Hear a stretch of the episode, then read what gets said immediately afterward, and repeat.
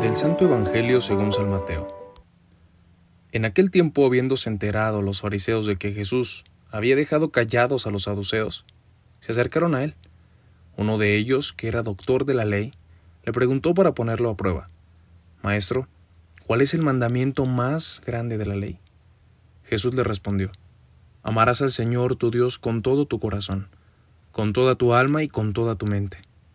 Este es el más grande, que el primero de los mandamientos.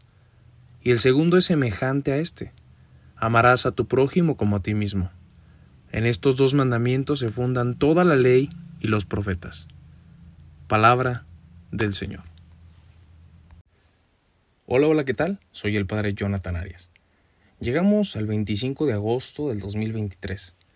Le agradecemos a Dios que nos permite descubrir su amor incondicional, a darnos cuenta que este amor incondicional y para siempre, de verdad que nos motiva a seguir buscando, a seguir encontrando fuerzas y a seguir sintiéndonos amados para seguir caminando.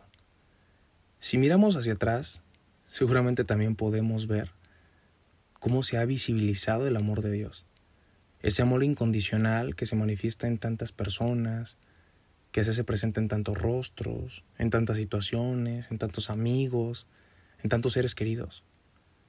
Hoy también el amor se sigue manifestando. Y aunque a veces parece que se nubla, que se invisibiliza, que se oculta, que se desvanece, el amor Jesús nos invita a descubrirlo en aquello que está más visible que son los hermanos y hermanas incluso en aquellos que ni siquiera los reconocemos como personas importantes, cercanas o queridas.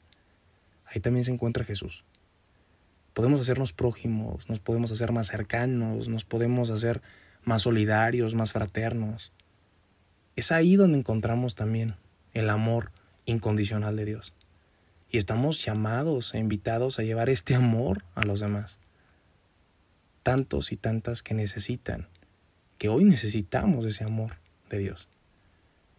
Pidémosle a Jesús para que nos enseñe a hacer visible cada día más su amor incondicional, que llevemos a los demás este mensaje de salvación y sobre todo que nosotros nos dejemos cautivar por ese amor y por ese mandamiento que es el más importante, lo incondicional de Dios entre nosotros y en nuestras vidas.